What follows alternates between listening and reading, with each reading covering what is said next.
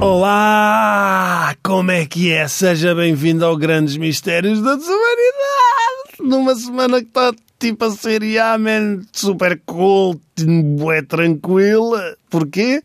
Porque estamos a falar dos efeitos da legalização da cannabis. Não sei. É, devia ser mais ou menos assim que alguém que estivesse sobre o efeito falava. Porque eu não sei, eu não sei.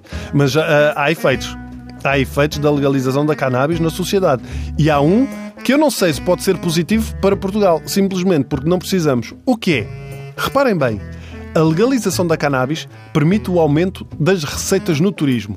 Em 2015, o Colorado teve o valor recorde de 2,6 bilhões de dólares graças ao turismo. Cerca de 49% dos turistas deslocaram-se ao Colorado, terra das montanhas rochosas, não para ver as pedras gigantes, mas para apanhar uma. Em Amsterdão, estima-se que cerca de um milhão e meio de turistas visita a cidade graças à legalização da cannabis. Curiosamente, eu estive nesta cidade holandesa há umas semanas, mas não por estas razões. Mas devia. Fui ver o Benfica ser encavado ao minuto 92.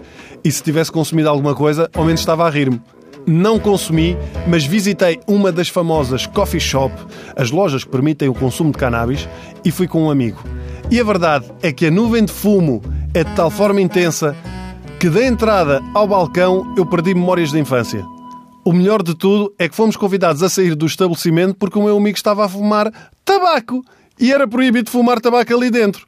Eu ainda perguntei: Ah, é? É proibido fumar? Então porquê é que está ali aquele leão marinho cor-de-rosa a fumar cachimbo? E foi aí que também percebemos que já estávamos há tempo demais no café. Na verdade, o consumo de cannabis em Amsterdão está de mãos dadas com a prostituição que ocupa toda a zona de De Wallen. De Wallen é um centro de bordéis desde o século XVII. Aliás, ainda lá estão algumas dessa altura.